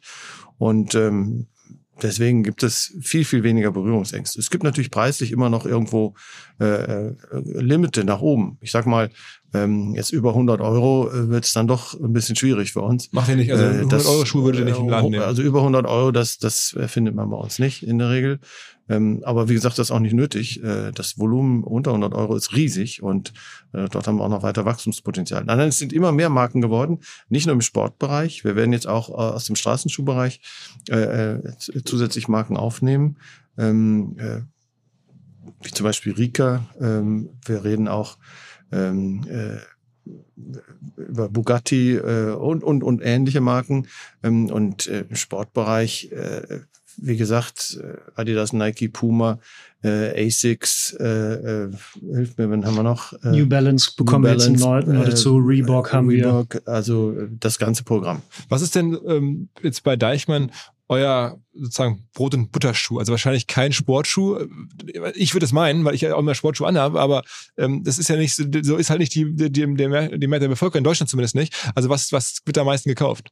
Äh, also man muss ein bisschen auf die Jahreszeit gehen. Jetzt im Sommer, äh, wenn die Temperaturen so hoch sind, dann spielt natürlich die, die klassische Sandalette eine Riesenrolle. Eine preiswerte Sandalette für 24 Euro äh, ist, ist auf einmal dann der allerstärkste Schuh, geht in riesigen Paarzahlen, äh, sehr, sehr wettergetrieben. Das ist übrigens auch äh, der Grund, weshalb mein Vater und ich nie ganz entspannt einfach nur auf den Wetterbericht gucken können. Wir brauchen sehr gutes Wetter im Sommer, wir brauchen kaltes Wetter im Winter, weil ansonsten die saisonalen Produkte, von denen mein Vater gerade gesprochen hat, sich einfach nicht verkaufen. Deswegen hat das immer eine gewisse Brisanz. Also das heißt, so der Typ wie ich, der ganzjährig irgendwelche Turnschuhe hat, das ist eigentlich, das ist, eine, das ist eine Minderheit. Die Mehrheit guckt, was brauche ich in der Sandalette? Ich brauche einen Stiefel. Ja, aber wie gesagt, im April sieht's anders aus. Im April sind die Sneaker auf einmal wahnsinnig wichtig. Äh, wir haben eine Aktion gemacht, äh, White Sneaker. Unsere ganzen Schaufenster waren nur voll mit weißen Sneakern. Und da äh, kann es dann durchaus sein, dass ein Adidas oder ein Nike Sneaker auf einmal dann der stärkste Schuh ist. Einige Wochen lang. Ähm, das ist dann dran sozusagen. Also das hängt wirklich von der Jahreszeit ab. Aha. Bist du oder seid ihr jeden Tag an den Zahlen dran? Guckt euch jeden Tag Umsätze an und so? 100 Prozent. Und dann siehst du auch, okay, jetzt ist es irgendwie zum ersten Mal im Jahr warm geworden, dann geht die Umsätze hoch. So ist das. Äh, wie mein Sohn sagt, wir sind so wetterabhängig wie die Landwirte. Äh, das gilt generell für den Modehandel. Das gilt auch für die äh, Textiler. Äh, viele wissen das gar nicht, aber äh, die meisten Kunden kaufen tatsächlich immer erst dann, wenn sich dann Bedarf einstellt und nicht auf Vorrat. Ähm, es ist eigentlich ein bisschen irrational, Denn wenn man etwas früher kaufen würde, dann wären die Läden noch leerer, dann sind natürlich alle Größen da und dann ist es entspannteres Einkaufen. Aber so ist es halt nicht. Äh, jetzt gerade die letzten äh, Wochen, äh, in denen wir Temperaturen so an die 30 Grad hatten, da waren unsere Läden wirklich sehr, sehr gut besucht und sind riesige Paarzahlen rausgegangen. Für so eine Läden dann. Ja, vor allen Dingen. Wie muss man sich vorstellen? Also ihr habt sozusagen wirklich alle äh, Filialen und den Onlinehandel habt ihr sozusagen am Ende kondensiert in eine Umsatzzahl, was da sozusagen über alle Systeme dann an diesem Tag umgesetzt wurde. Und, und dann guckst du dir abends einmal irgendwie sozusagen F5 drücken, Reload und dann kommt dann da diese neue Zahl raus. Also es ist fairerweise erst am nächsten Morgen. Wir arbeiten daran, dass es auch noch früher geht. Ähm, aber ja, also ich glaube, kann ich sagen, die erste halbe Stunde bei dir am Tag äh, ist reserviert für das Checken der Umsätze. Und gerade äh, wenn das Wetter so gut ist, wie es aktuell ist, dann guckst du dir auch jeden einzelnen Umsatz von jeder einzelnen Gesellschaft an. Und ich mache das natürlich auch. Und äh, okay, dann ist das, und dann, wenn da was nicht stimmt, weil es zu viel ist, dann sagt man, das ist ja schön. Und wenn es zu wenig ist oder weniger nach, dann wahrscheinlich im Vergleich mal zum Plan. Also, Korrekt. So. Und dann guckt man so schon mal tiefer rein, woran liegen die Planabweichungen oder sowas. Genau, richtig. Und dann rufst du da auch mal an und sagst, Mensch, was ist da los oder so? Ja, also jetzt nicht täglich, aber äh, ich sag mal, wenn einzelne Gesellschaften äh, jetzt mehrere Tage keine, äh, also Umsätze machen, die anders sind als sonst üblich bei den anderen Gesellschaften, dann fragt man schon mal, was ist denn da los, ja. und was ist dann so häufig Feedback? Ja, also da gibt's Unterschied, also es gibt sehr unterschiedliche Gründe. Manchmal liegen die Feiertage anders. Dann gibt's Urlaubsverschiebungen. Dann aber gibt es natürlich innerhalb Europas auch große Wetterunterschiede. Also als es jetzt hier bei uns so heiß war, war es teilweise in Osteuropa noch richtig kühl und auch in Südeuropa. Ich kann mich erinnern, letzte Woche, äh, da kam dann unser italienischer Geschäftsführer, weil wir äh, das italienische Geschäftsführungsmeeting hier hatten und er sagte mir, in Mailand regnet es und sind 17 Grad. Gut, dann weiß man, man kann da nicht dieselben Umsatzexplosionen erwarten wie bei uns. okay. Warum ist es eigentlich so, dass ähm, sagen wir, so viele sehr, sehr auch global erfolgreiche Handelsdynastien, muss man schon fast sagen, aus dem Ruhrgebiet kommen. Also es ist ja mit Aldi in Essen schon so, es gibt ja dann irgendwie, früher gab es ja auch, auch Karstadt hat ja hier irgendwie äh, sein, sein, äh, sein Rückgrat irgendwie, der, der Thorsten Töller ist da irgendwie jetzt mit, mit Fressnapf, auch irgendwie Krefeld, ist alles ein Steinwurf entfernt und ich glaube, ich habe die Liste ist noch nicht mal halb fertig. Ähm, hat das irgendwas mit der Region zu tun? kann nur spekulieren. Äh, das Ruhrgebiet hat natürlich eine sehr hohe Bevölkerungsdichte. Hier leben sehr viele Menschen auf engem Raum und äh, wenn hier was äh, dazu kommt, äh, dass hier jetzt nicht äh, die Menschen alle über, übermäßig reich sind. Und äh, von daher äh, werden hier schon Konzepte geboren, äh, die auf Preis-Leistungsstärke äh, ausgerichtet sind.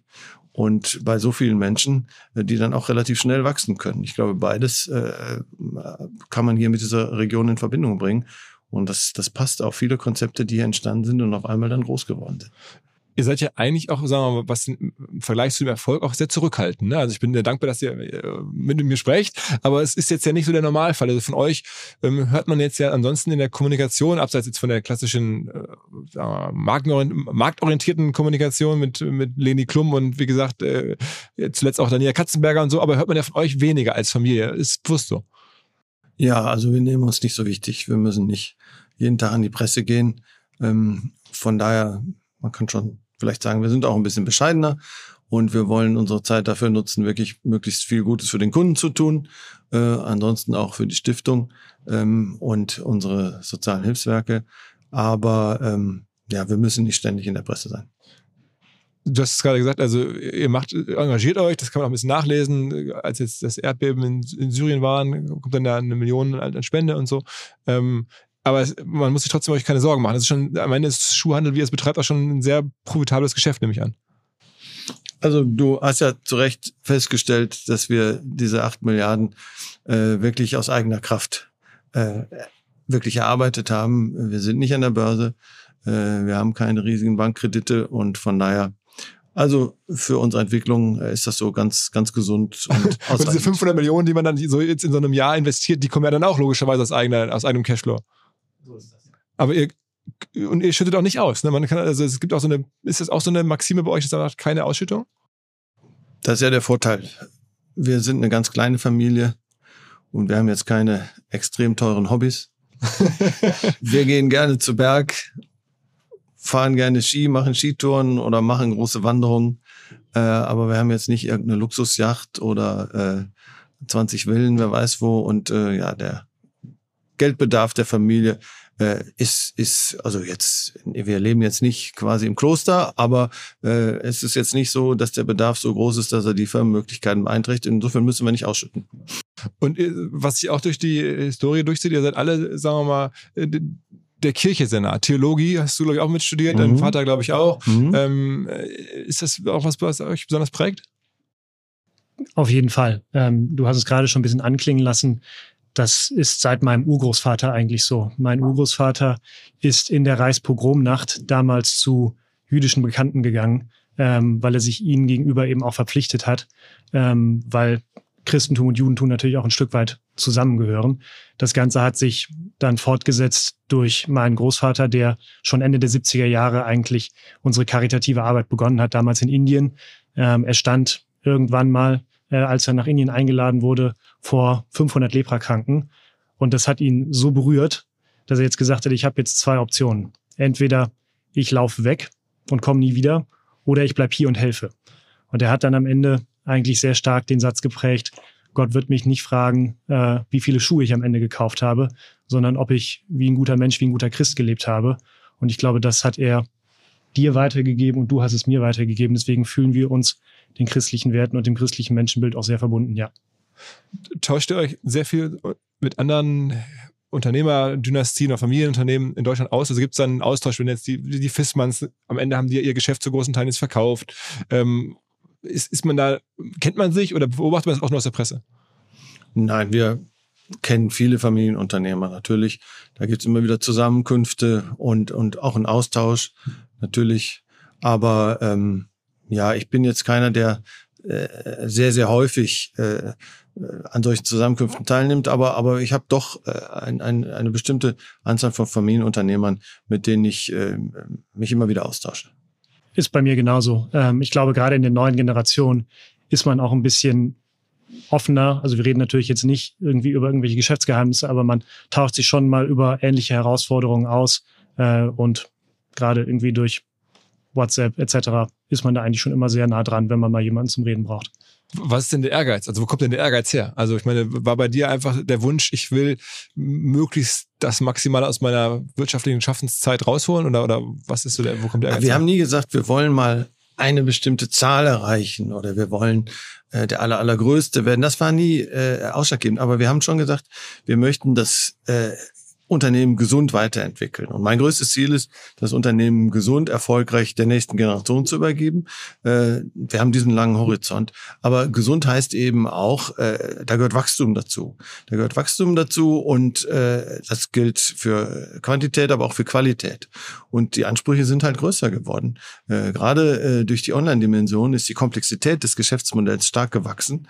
Und ähm, jetzt braucht man auch noch andere Profile ähm, die, die, äh, sagen wir mal, die Menschen, die wir jetzt brauchen, ähm, haben ganz andere, äh, müssen andere Fähigkeiten haben oder zusätzliche Fähigkeiten haben. Das Geschäft ist äh, technologisch eben heute ganz anders, als es früher war. Und ähm, mein Sohn hat es ja gerade beschrieben. Äh, das ist wichtig, äh, dass man da an den richtigen Stellen jetzt rekrutiert. Ähm, und wir haben gerade mit Alexander Berlin da einen wirklich tollen Wurf gemacht. Ähm, er äh, kennt ja wirklich das Online-Geschäft von der Pike und hat da bei About You ganz Wegweisendes erreicht. Und mit ihm werden wir die Digitalisierung hier noch viel stärker vorantreiben.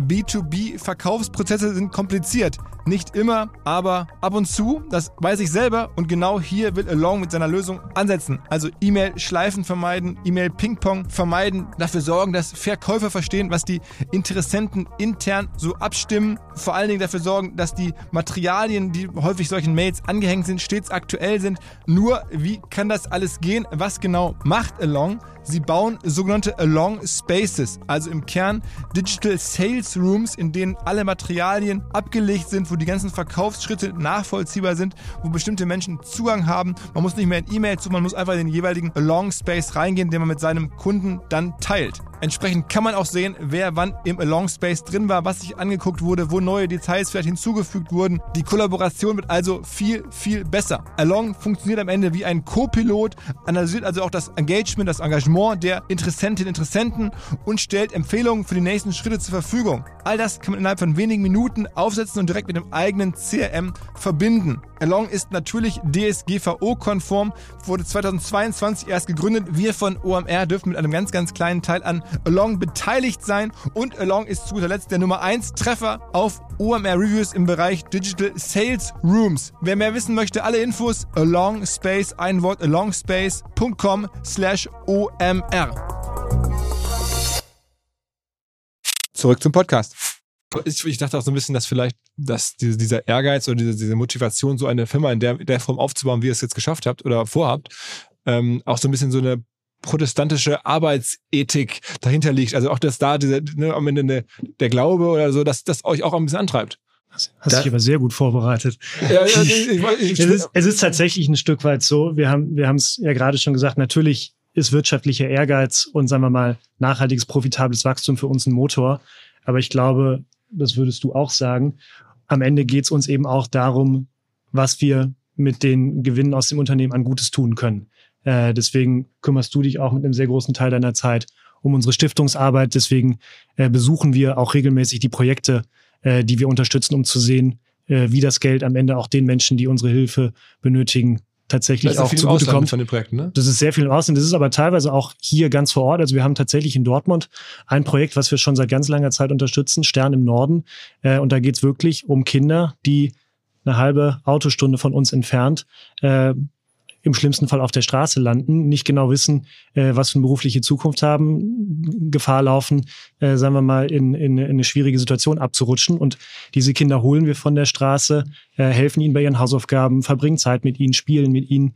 Ähm, und gehen ihm dadurch eine ganz andere Perspektive. Und ich glaube, das ist am Ende eigentlich wahrscheinlich das, was uns mit am meisten antreibt, wenn wir solche Projekte besuchen und auch sehen, was für eine Dankbarkeit uns da teilweise entgegenschlägt. Aber Philipp, du hast, hast natürlich recht. Äh, lass mich mal kurz das Unternehmensleitbild erklären. Dann macht es vielleicht, das wird vielleicht dann noch klarer. Das Unternehmensleitbild, was mein Vater und mein Großvater eigentlich immer vorgelebt haben, habe ich mal in schriftliche Form gegossen. Und das hat die Überschrift, das Unternehmen muss dem Menschen dienen. Äh, und das heißt bei uns konkret, äh, dass dann Unternehmen äh, noch tiefere Ziele und noch einen tieferen Sinn haben muss, als nur Umsatz und Gewinn zu machen. Äh, letztlich äh, muss es Menschen zugutekommen. Und da sehen wir einem diesen Dreiklang zunächst mal den Kunden. Äh, das ist noch einigermaßen normal, will ich sagen. Aber uns geht es wirklich darum, dass wir für unsere Kunden ein gutes Produkt anbieten in all den Dimensionen, die heute wichtig sind und das aber zum bestmöglichen Preis. Und man muss schon sagen, dass wir da, wo wir sind, immer dazu beigetragen haben, dass vernünftige Schuhe erschwinglich geblieben sind und äh, dass wir äh, insofern wirklich zur Demokratisierung auch von Mode immer beigetragen haben. Das ist uns wichtig. Auch die ärmeren Menschen, auch die Menschen, die jetzt nicht einen riesigen Geldbeutel haben, die sollen die Möglichkeit haben, äh, vernünftige Schuhe zu bekommen. Das ist das Erste. Das Zweite ist, das Unternehmen soll dem Mitarbeiter dienen. Wir möchten, dass unsere Mitarbeiter wirklich als Menschen ernst genommen werden. Sie sind nicht nur ein Faktor Kosten äh, oder äh, irgendein kleines Rädchen im Getriebe. Nein, es sind Menschen, die wir auch als solche behandeln wollen.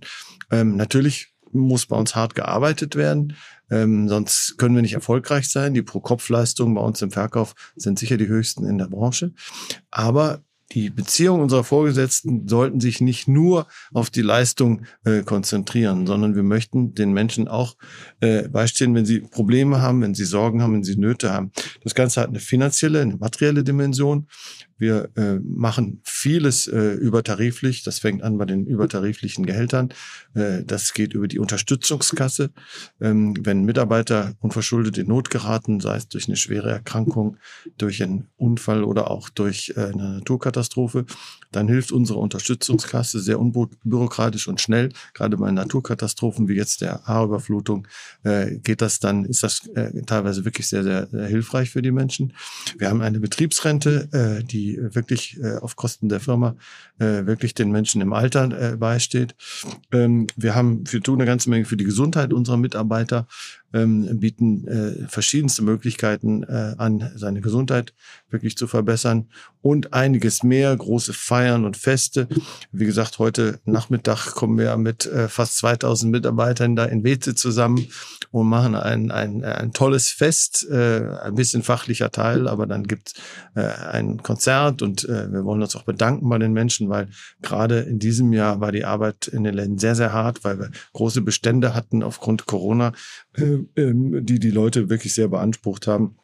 Und das Dritte ist, äh, das Unternehmen ähm, soll äh, Menschen dienen, die wirklich in großer äh, Not sind, ähm, äh, denn die Ärmsten der Armen in Deutschland, aber auch international. Und ähm, da äh, haben wir eben sehr, sehr große soziale Projekte, äh, viele Jahre in Indien, äh, heute stärker in Afrika, äh, äh, Tansania, jetzt wird es um Madagaskar gehen, um, äh, da ist eine Arbeit, die wir jetzt nach vorne treiben wollen, Moldawien, Griechenland, Flüchtlingsarbeit, aber auch hier, wie mein Sohn sagte, äh, es gibt hier äh, in der Umgebung von Essen absolute soziale Brennpunkte, Duisburg. Und da fließen äh, dann schon jedes Dortmund, Jahr auch Millionen rein, ne? Da fließen jeden, jedes Jahr Millionen also rein. Dimension, wir reden von, von 100 Millionen oder von eher so 10, 20 Millionen? Also es ist, es ist äh, äh, also wir haben viele Jahre rund 15 Millionen äh, ausgegeben für, für, diese, für diese Bereiche.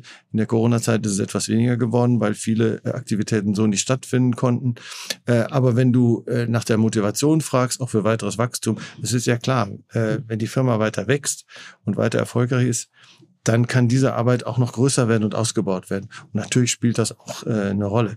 Aber ganz generell ist eine Motivation äh, eben für äh, dieses äh, für die, die unternehmerische Aktivität und auch für Wachstum, dass wir wirklich äh, für Menschen Gutes tun wollen. Äh, in diesem Dreiklang, den Kunden, den Mitarbeitern und Menschen in Not, äh, das, das ist der tiefere äh, Antrieb. Äh, also äh, Geld ist genug da jetzt und, und Erfolg war ja auch genug da, aber äh, es gibt einen tieferen Sinn, den wir sehen oh, und äh, der motiviert uns zweifellos. Und äh, dazu gehört natürlich auch, äh, dass noch mehr Möglichkeiten dann bestehen, äh, wirklich die Not in der Welt ein ganz klein bisschen äh, zu lindern. Ich, habe irgendwie auch beim vor der Vorbereitung äh, die Legende gelesen, wollte ich dich nachfragen, wenn das okay ist, ob ihr oder du, da über dich stand geschrieben, tatsächlich jeden Tag in der Bibel liest. Äh, das stimmt. Das stimmt tatsächlich. Ähm, nicht immer so lange, wie ich gerne äh, würde, weil ich äh, immer ganz schlecht aufstehen kann. Aber ähm, ich versuche schon morgens äh, ein, eine kurze Zeit äh, ein, ein biblisches Wort zu lesen und einen kleinen Moment darüber nachzudenken und äh, damit in den Tag zu gehen. Also wenn andere tendenziell irgendwelche Fitnessprogramme machen oder sonst was, äh, bevor den umsetzen, kommt nochmal einmal. Ähm, ja, äh, okay. das ist tatsächlich so. ähm, bei dir auch? Jo. Ach, tatsächlich auch? Ja. Hast du auch sozusagen übernommen? Nee. Ja, okay. das ist so. Ähm, äh, in dem Zusammenhang ich, finde ich es auch wichtig oder finde ich es interessant, wie blickt ihr auf das Thema Nachhaltigkeit? Also ich meine, das ist ja auch ein, ein, Thema, das uns bewegt, mit dem ihr ja zu tun habt. Ich meine, gerade Schuhe, ihr produziert Millionen Paare offensichtlich und äh, nicht alle werden gekauft. Ähm, was sind da so die Themen? Ich würde sagen, das Thema Nachhaltigkeit haben wir zur Chefsache gemacht. ja, äh, es ist ja ganz klar, dass das Thema für uns auch eine Riesenrolle spielt. Und ich sage mal, es ist für uns kein neues Thema. Ähm, insbesondere soziale Nachhaltigkeit äh, hat für uns immer schon eine Riesenrolle gespielt. Und für uns ist Nachhaltigkeit wirklich auch äh, das, was wir tun, für die Menschen zu tun und im Dienst für die Menschen zu tun. Und insofern ähm, äh, ist das Engagement im sozial-karitativen Bereich ich habe das ja vorhin angedeutet, im Bereich von Bildung, im Bereich von medizinischer Versorgung, äh, im Bereich von sozialpädagogischen Angeboten äh, für uns äh, schon mal ein ganz wichtiger Beitrag zur Nachhaltigkeit, zur sozialen Nachhaltigkeit, den wir seit vielen Jahren aus voller Überzeugung erbringen. Ähm, Nachhaltigkeit äh, spielt sich natürlich auch direkt im Unternehmen ab und äh, erstellt da Anforderungen. Ähm, das äh, Thema soziale und ökologische Nachhaltigkeit haben wir schon vor vielen Jahren ähm, äh, mit unserem Code of Conduct äh, thematisiert. Ähm, wir haben äh, einen Code of Conduct äh, aufgestellt, der nach den Kriterien der ILO, der International Labour Organization, der UNO-Organisation definiert worden ist, der soziale und ökologische Mindeststandards definiert. Und äh, diese Standards äh, machen wir zur Voraussetzung für die Zusammenarbeit mit unseren äh, Lieferantenpartnern äh, auf der ganzen Welt. Ähm, dieser Code of Conduct wird äh, überprüft von unabhängigen Prüfinstituten. Wir sind Mitglied der BSCI Amphori-Initiative und Prüfinstitute wie TÜV Süd und äh, verschiedene andere äh, überprüfen regelmäßig ähm, unsere äh, Lieferantenpartner und äh, stellen eben fest, ob die Bedingungen da so sind, wie sie sein sollten. Und wenn nicht, äh, dann wird das uns gemeldet und äh, wir können äh, dann zur Tat schreiten und Abhilfe schaffen. Das ist mal eine Basis, die es schon seit vielen, vielen Jahren gibt. Aber Nachhaltigkeit geht natürlich heute weiter. Ähm, äh, insbesondere das Thema ähm, äh, Klima, CO2-Abdruck äh, beschäftigt uns. Und selbstverständlich äh, beschäftigt uns auch das Thema äh, der Kreislaufwirtschaft. Äh, nicht zuletzt äh, sind es ja auch die äh, Gesetzesvorhaben äh, der Bundesregierung und auch der EU-Kommission, die uns dazu anhalten. Und äh, wir sind also intensiv damit beschäftigt. Die Abteilung im Haus, die das bearbeitet, ist enorm gewachsen. Ähm, und ähm, es sind da sehr, sehr viele äh, äh Dinge im, im Gange. Ähm, ich weiß jetzt nicht, wie weit ich da äh, ausholen soll, ähm, was äh, die CO2-Thematik angeht. Ähm, wir äh, sind dabei, den äh, bezogenen Strom hier äh, in der Firma, soweit wir das beeinflussen, stärker auf grünen Strom umzustellen. Wir versuchen noch stärker erneuerbare Energien auch äh, bei den Gebäuden zu nutzen über Solarpanel. Also bei den Schuhen ähm, selber. Ich meine, meine, meine, ähm, meine Haupt wenn man schon außen drauf guckt als Laie, dann denkt man sich, ja. okay, da gibt es ja auch die, die, vor kurzem kam man so eine Recherche raus, da ging es nicht um euch, aber da ging es um einen Turnschuh, der Weg des Turnschuhs, Recycling. Also in der, in der Modebranche ist das ja, dass die Ware als solche, da wird ja nicht alles von verkauft und dann, was passiert damit? Das ist mit meinem Kopf jetzt drin, das müsst ihr euch auch bewegen. Ja, absolut, absolut. Äh, du sprichst jetzt das Thema Kreislaufwirtschaft an, äh, was äh, natürlich eine sehr große Rolle spielen wird. Wir sind ähm, zum einen haben wir einzelne Pilotprodukte, die ich aber nicht so wichtig machen möchte, äh, wo schon recycelte Materialien eingesetzt werden, PET-Flaschenmaterial und so weiter. Aber das ist keine große Zahl und äh, das ist auch kein Recycling im ganz klassischen Sinne. Ähm, das Thema bearbeiten wir mit verschiedenen Instituten, Fraunhofer Institut, auch mit anderen Instituten. Es ist nicht bei Schuhen nicht so trivial. Es ist bei Schuhen viel, viel schwieriger als bei Textilien. Ein Schuh besteht aus über 30 Komponenten, teilweise bis zu 50, 60 Komponenten. Und ich kann einfach einen Schuh nicht äh, ohne weiteres schreddern und dann äh, die Bestandteile wiederverwerten. Das geht so nicht. Ähm, und das Schwierigste ist, die einzelnen Komponenten voneinander zu trennen, um sie dann quasi einzeln wieder äh, zu verwerten. Äh, und da wird jetzt viel dran geforscht. Äh, eben Fraunhofer zum Beispiel, mit denen machen wir das. Äh, man muss sich ja vorstellen, bei einem Schuh geht es ja ganz stark darum, äh, für die Trageeigenschaften die Sohle und den Schaft so fest wie möglich aneinander zu bringen. Man will nicht, dass die Sohle losgeht. Aber für die äh, äh, Wiederverwertbarkeit beziehungsweise für die Kreislaufwirtschaft ist genau das Gegenteil wichtig. Alle Komponenten müssten sich so leicht wie möglich lösen, damit es irgendwie geht. Und ähm, äh, das gilt auch für das Obermaterial. Viele unserer Schuhe sind ja aus hochwertigem äh, äh, äh, Synthetik gemacht. Das sind ähm, beschichtete Textilien mit Polyurethan beschichtete Textilien. Dieses Polyurethan von von diesem Textil wieder runterzubekommen, ist wahnsinnig schwierig. Da gibt es jetzt erste Versuche mit Bakterien äh, und so weiter äh, in Wiederaufbau Aufbereitungsanlagen. Aber das ist in den Kinderschuhen. Das ist tatsächlich nicht so trivial, aber wir sind dran. Wir, wir unternehmen eine ganze Menge. Ähm, aber ähm, man muss einfach sehen, dass das bei einem so komplexen Produkt Schuhe macht sich bestimmt keiner Gedanken so viel, viel schwieriger ist äh, als bei einem T-Shirt. Und wo kommt aktuell, also wenn, wo kommt sozusagen die, die Ware jetzt aktuell hin? Also wisst ihr das? Also was jetzt sozusagen in den Läden nicht verkauft wird, was macht ihr damit? Wir pilotieren tatsächlich jetzt in den kommenden Wochen das erste Mal äh, eine Rückgabebox bei uns in den Filialen. Also die ist noch nicht live, die geht demnächst live, aber da wollen wir mal auf ganz kleiner Scale äh, gucken, was für Schuhe bekommen wir eigentlich zurück und was können wir äh, im Nachgang sozusagen mit diesen Schuhen machen. Denn also mein Vater hat, glaube ich, gerade gesagt, wir nehmen das Thema sehr, sehr ernst. Und Stand jetzt ist es tatsächlich so, dass ein Großteil äh, der getragenen Schuhe nicht fachgerecht irgendwie entsorgt, recycelt wird, sondern einfach in, in Landfills landet oder im schlimmsten Fall sogar verbrannt wird. Und da möchten wir natürlich gerade bei unserer Größe ein Teil der Lösung sein und nicht Aber ein Teil des Problems. Selber. Also ihr habt jetzt keine Fabriken, wo ihr die Schuhe dann verbrennt oder sowas, ne? Nee. Das, das gebt ihr dann auch an einen Dienstleister, der sozusagen die, die nicht verkaufte Ware dann wieder, wieder zurücknimmt, sozusagen also wir versuchen, die Ware, die quasi bei uns im Bestand ist, natürlich so gut es geht abzuvermarkten ähm, und eigentlich möglichst viel über unsere eigenen Läden rauszudrehen. Und alles, was wir einmal verkauft haben, da können wir natürlich nur irgendwie durch Aufklärung, durch Kommunikation zum Kunden äh, dazu anhalten, dass die Ware möglichst fachmännisch aber, genau, aber das, was nicht verkauft wird, das ist ja schon auch ein relevanter Teil, oder? Nein, das ist kein relevanter Teil. Nee? Äh, also wir verkaufen alles. Es wird, es wird äh, nichts irgendwie äh, verschrottet, äh, entsorgt oder in Drittwelt geschickt. Überhaupt also bei, nicht. Bei, bei, bei klassischem Fashion ist es doch so. Also dass man, wenn man da sieht, eine Kollektion von einer größeren Modemarke, dann ist da, was nicht verkauft wird, ist dann, also ich bin kein Experte, aber das ist schon relevante Menge an Ware, die dann wieder zurückgegeben wird oder, oder einfach gar nicht also bei uns jedenfalls nicht. Bei uns wird äh, jedes Teil in den eigenen Vertriebskanälen verkauft, bis es weg ist. Es wird so lange reduziert, bis es weg ist.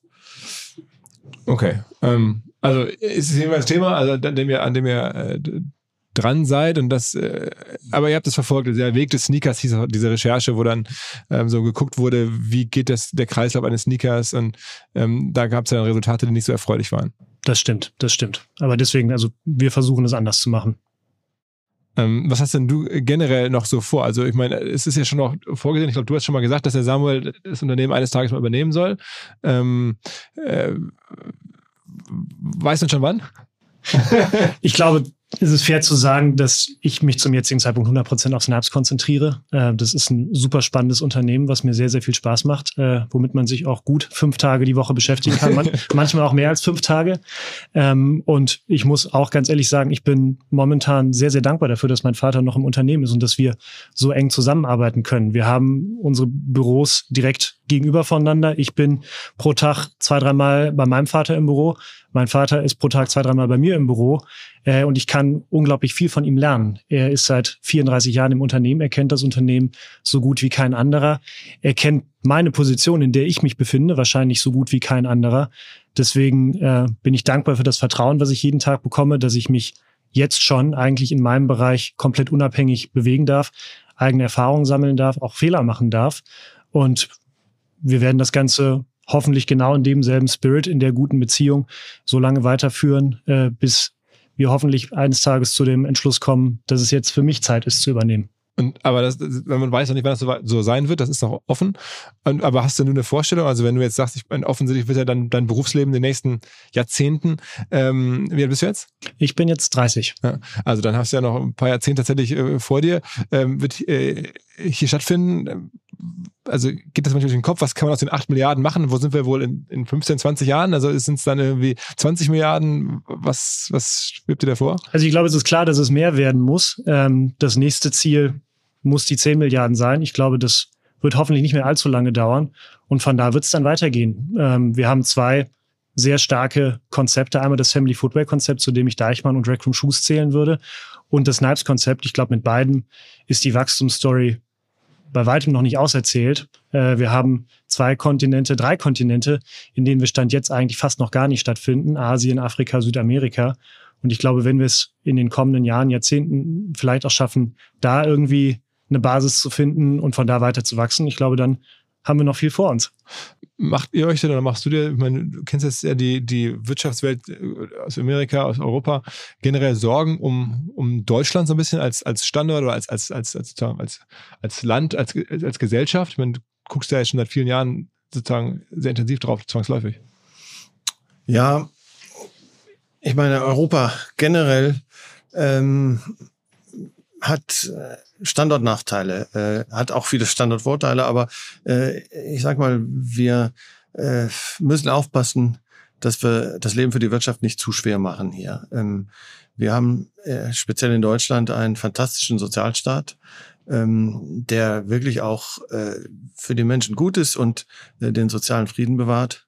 Aber äh, die Kosten dafür äh, wachsen ständig. Und jetzt haben wir vor allen Dingen ein demografisches Problem ähm, die Bevölkerung wird sinken und wir haben immer mehr wen immer weniger äh, Menschen, die quasi diese Sozialleisten erarbeiten müssen. Und äh, da brauchen wir äh, Reform, äh, sowohl für die Rentenversicherung als auch für die Pflegeversicherung und anderes.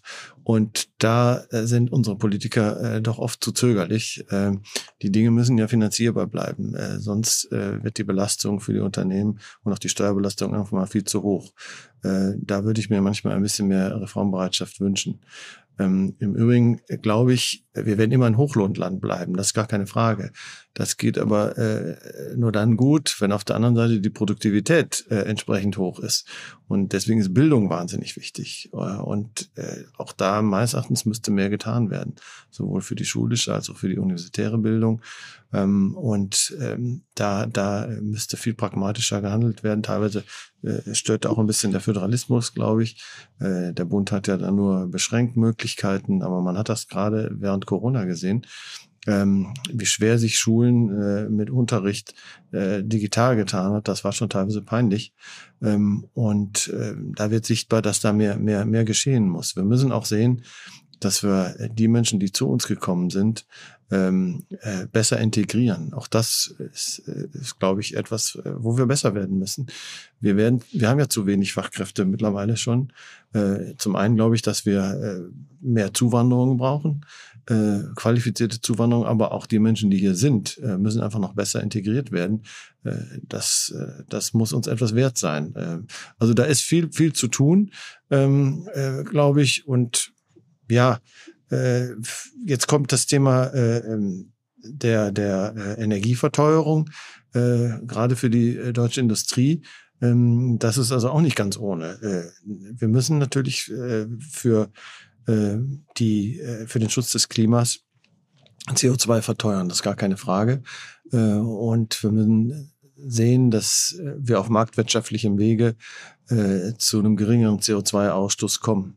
Aber gleichzeitig äh, müssen wir der Industrie die Chance geben, trotzdem hier irgendwie zu überleben. Und das muss man zusammenbringen. Und da fehlen mir im Moment auch noch so ein bisschen die, die, die, die richtig guten Konzepte. Also ist eine Menge zu tun. Und wir müssen halt aufpassen, dass nicht zu viele nach Amerika abwandern oder sonst wohin abwandern. Das ist so ein bisschen äh, mein, mein, meine, meine Sorge. Äh, aber äh, die deutschen Unternehmen insbesondere haben es ja in den Jahren immer wieder geschafft, äh, sich selber neu zu erfinden und haben ganz viele Hidden Champions hervorgebracht. Äh, von daher haben wir eine super Basis, aber wir müssen halt aufpassen, dass wir diese Wettbewerbsvorteile irgendwie behalten können. Machst du dir ein bisschen Sorgen? Ich meine, ihr seid ja nun auch in, von China abhängig, kann man ja schon, glaube ich, sagen. Da, da kommt eure Ware her, da, da produziert ihr ähm, und da kann man ja auch Spannungen äh, beobachten aktuell oder liest davon. Ist, seid ihr da näher dran oder, oder müsst ihr wahrscheinlich? Ja, also das ist tatsächlich, die Weltlage ist viel unsicherer geworden als früher. Das ist absolut so.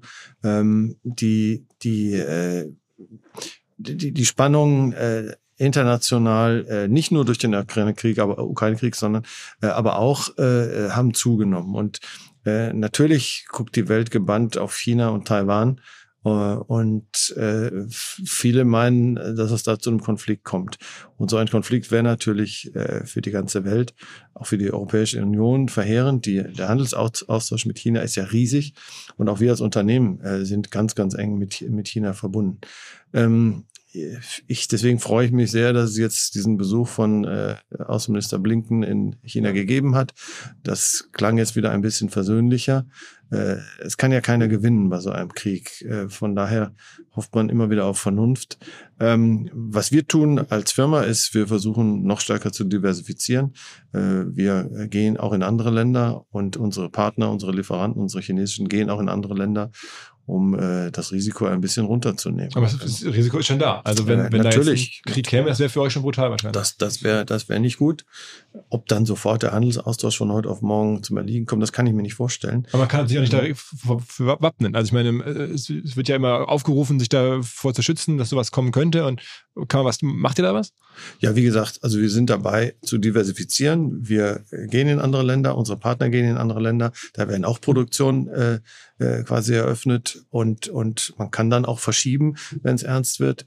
Aber es wäre auf jeden Fall mit Friktionen verbunden und es wäre wär nicht, nicht unproblematisch, keine Frage. Wahrscheinlich in der Dimension von mindestens mal Corona, stelle ich mir so vor, von der, also vom Impact auf euch. Ja, das dauert auch, bis man dann mal umgeschichtet hat. Äh, ich kann mir aber trotzdem nicht vorstellen, dass selbst äh, bei einer Eskalation der Verhältnisse dann von heute auf morgen äh, der Handel zwischen Europa oder Deutschland und China zum Erliegen kommt. Das ist, äh, das ist gar nicht vorstellbar, weil die, die Verflechtungen sind so eng. Es, es gibt so viel Austausch mit China, äh, dass das, das würde hier enorme Verwerfungen nach sich ziehen.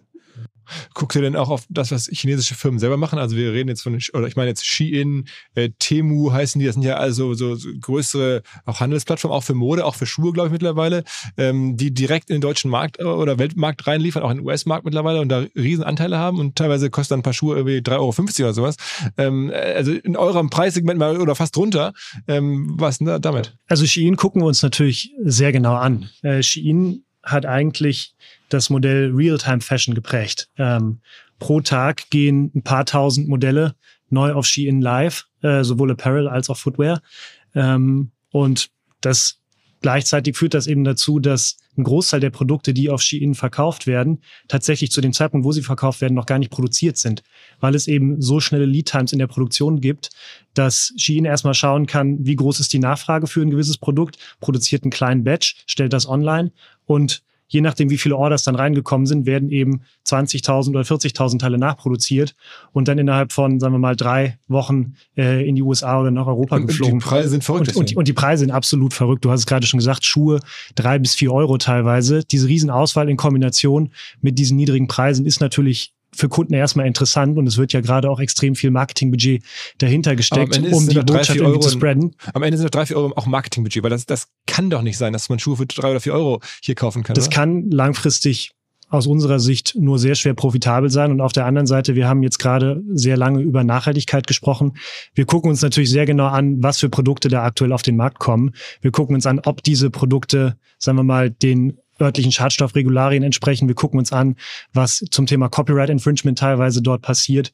Und da gibt es sicherlich einige Sachen, wo man zumindest mal ein Fragezeichen hintermachen muss, ob das langfristig so in regulierten Märkten überhaupt bestehen kann. Aber nichtsdestotrotz, man kann natürlich sich das Ganze anschauen und man kann gucken, ob man was davon lernen kann. Ja, aber lass mich da noch kurz was zu sagen. Also, was Samuel erzählt hat, gilt in allererster Linie für die Textilien. Bei Schuhen ist diese Geschwindigkeit so nicht möglich. Ähm, Schuhe haben einfach eine viel längere Lead-Time. Äh, ich muss ja, um einen Schuh herzustellen, erstmal eine, für die Sohle eine Form haben und ich brauche einen Leisten. Und insofern äh, ist diese ganz schnelle La Nachlieferung von, von Schuhen äh, so gar nicht möglich. Äh, meines Wissens ist dieser Erfolg, geht vor allen Dingen auf die Textilien zurück. Äh, damit sind sie stark. Die Schuhe spielen äh, bisher keine Rolle, äh, zumindest nicht in Europa. Ähm, wir haben uns die Produkte mal angeguckt. Die äh, Qualität ist, wäre für uns nicht genügend, muss ich ganz klar sagen. Und in den USA merkt man da schon was? Also, weil du sagst, in Deutschland sieht man die noch nicht so im Markt, dass sie einen Impact haben. In den USA kriegen die da schon im Schuhbereich Marktanteile? Nein, also meines Wissens nicht. War es für euch jemand jemals ein Thema, in Textilien auch zu gehen? Also wir sind äh, zum Teil in Textilien. Wir haben ja bei Snipes äh, einen nicht unerheblichen Textilanteil und wir haben bei Ochsner Sport einen ordentlichen Textilanteil. Aber äh, sagen wir mal, äh, auf Deichmann-Niveau hatten wir äh, das vielleicht mal überlegt, aber haben schon gesehen, dass wir besser daran tun, uns zu konzentrieren und dass wir wirklich bei den Schuhen bleiben. Der Textilmarkt, äh, gerade auch im Niedrigpreisbereich, ist enorm umkämpft und da gibt es ja viele gute Player. Ähm, da sehe ich jetzt nicht, dass wir da uns äh, einbringen sollen. Okay, okay, okay. Also, wir haben jetzt schon echt lange gesprochen. Ich habe das Gefühl, äh, die, also es gäbe noch mehr. Ähm, vielleicht machen wir mal irgendwann ein Update. Vielleicht, wenn du die, weiß ich nicht, vielleicht zu, zur Übergabe eines Tages, wer weiß, ähm, darf ich wiederkommen. Also, ähm, ja, ich wollte mich erst natürlich bedanken für die Einladung her, das war alles mal zu sehen, für, für die Offenheit oder fürs Gespräch generell. Ich weiß, es ist bei euch nicht üblich. Ähm, vielen, vielen Dank. Schön, dass du da Super. warst. Danke dir. Ja. Danke dir, Philipp. Ciao, ciao. Im jetzt kommenden Hinweis mal nicht AdTech oder B2B Softwarelösung, sondern mein Kollege Max, der sich mit Gin auskennt und alle unter 18 jetzt bitte weghören, mir berichten wird, warum er Monkey 47 so besonders findet. Max. Ja, Philipp, es steckt direkt im Namen. Das sind die 47 Botanicals, die dem Ganzen einen einzigartigen Geschmack verleihen. Das sind zum Beispiel die Preiselbeeren aus dem Schwarzwald, die ihm auch eine ganz besondere Note geben. Aha. Und was hast du da mitgebracht? Meinen Favoriten, den Monkey 47 Tonic. Super einfach, ein paar Eiswürfel, etwas Monkey 47, das Ganze aufgefüllt mit Tonic Water und einer Grapefruit-Zeste obendrauf. Fertig ist der erfrischende Drink. Okay, äh, und das schmeckt dann? Auf jeden Fall. Beim ersten Schluck spürst du direkt die Wacholdernote, frische Zitrusnoten und eine leichte Pfefferschärfe. Für mich ist es genau die Balance dieser Aromen, die den Gin ausmachen. Und gibt es noch was über Monkey 47 als Brand zu sagen? Ich meine, du siehst es ja schon am Apotheker-Design der Flasche. Die Brand ist mit super viel Liebe gestaltet. Vom Etikett bis hin zur Website, die aussieht wie eine alte Zeitung. Da wundert es mich ehrlich gesagt auch nicht, dass Monkey 47 bereits zum achten Mal in Folge als Top Trending Gin Brand ausgezeichnet wurde. Also an alle, probiert Monkey 47 gerne aus, überzeugt euch selber von seiner Qualität, dass das hier, was der Max berichtet, wahr ist. Ich wiederhole nochmal, Monkey 47, Monkey 47 zum Mitschreiben in Bar oder Supermarkt demnächst mal ausprobieren.